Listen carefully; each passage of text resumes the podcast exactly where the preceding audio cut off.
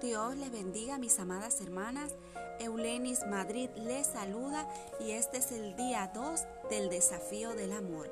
Hoy estaremos viendo el amor es amable. Leemos en Efesios 4, versículo 32 que dice, Sed más bien amables unos con otros, misericordiosos, perdonándoos unos a otros, así como también Dios perdonó en Cristo. La amabilidad es el amor en acción. Si la paciencia es la manera en que el amor reacciona para reducir el mínimo una circunstancia negativa, la amabilidad es la manera en que el amor actúa para aumentar al máximo una circunstancia positiva. La paciencia evita un problema. La amabilidad crea una bendición. Una es preventiva, la otra es dinámica.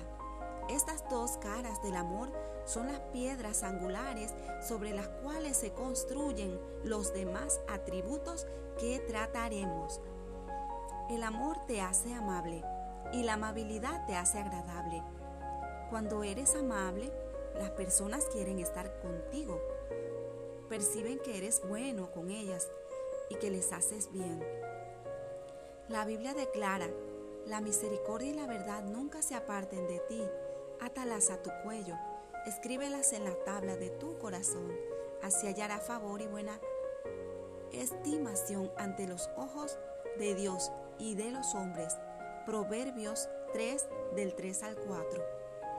Amabilidad puede parecer un término genérico para definir y más aún para poner en práctica, así que separemos la amabilidad en cuatro ingredientes esenciales. Dulzura. Cuando obras con amabilidad, tienes cuidado de cómo tratas a tu cónyuge y jamás eres demasiado severo. Eres sensible y tierno y aun si es necesario decir algo difícil, harás lo imposible para que tu reprimenda o desafío logren ser tan fáciles de escuchar como sea posible. Dice la verdad con amor. Servicio. Ser amable significa que cubre las necesidades del momento. Si se trata de tareas domésticas, te pones a trabajar hace falta un oído dispuesto. ¿Lo proporcionas? La amabilidad adorna a la esposa con la capacidad de servir a su esposo sin preocuparse por los derechos propios. La amabilidad hace que un esposo tenga curiosidad de descubrir lo que su esposa necesita y lo motiva a ser el que dé un paso al frente y se asegure de que esas necesidades se satisfagan aun si las propias quedan en espera. Buena disposición. La amabilidad te inspira a estar dispuesto en lugar de ser obstinado, reacio o terco. Cooperas y te mantienes flexible. En vez de quejarte y poner excusas, buscas razones para llegar a un acuerdo y adaptarte. Un esposo amable termina miles de posibles discusiones con su disposición de escuchar antes de exigir que se haga lo que quiere. Iniciativa. La amabilidad piensa de antemano y luego da el primer paso. No se sienta a esperar que la impulsen u obliguen a salir del sofá. El esposo o la esposa amable será el que salude primero, el que sonría primero, el que sirva primero y perdone primero. No necesita que el otro haga las cosas bien para demostrar amor. Cuando obras desde la amabilidad, ves la necesidad y das el primer paso. Jesús describió de manera creativa la amabilidad del amor en la parábola del buen samaritano que se encuentra en la Biblia en el capítulo 10 de Lucas. A un hombre judío lo atacan unos ladrones y lo dejan moribundo en un camino apartado. Dos líderes religiosos respetados entre su gente pasan y deciden no detenerse. Estaban demasiado ocupados eran demasiado importantes, les gustaba demasiado tener las manos limpias. Sin embargo, un hombre común de otra raza, de los odiados samaritanos, cuyo desprecio por los judíos era tanto amargo como mutuo, vio a este extraño necesitado y se conmovió con compasión. Cruzó todas las barreras culturales y se arriesgó a hacer el ridículo, pero se detuvo a ayudar al hombre.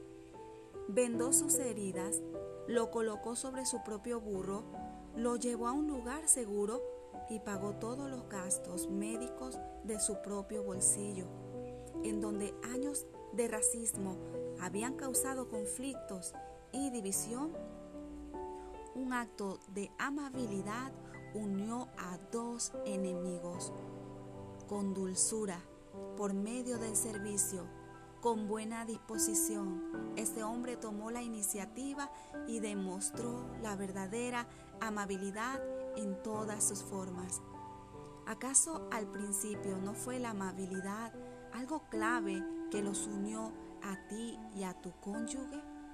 Cuando te casaste, ¿no esperabas disfrutar de su amabilidad durante el resto de tu vida? ¿Acaso tu pareja no sentía lo mismo con respecto a ti? Aunque los años puedan mitigar ese deseo, tu placer en el matrimonio sigue estando ligado al nivel diario de amabilidad expresada.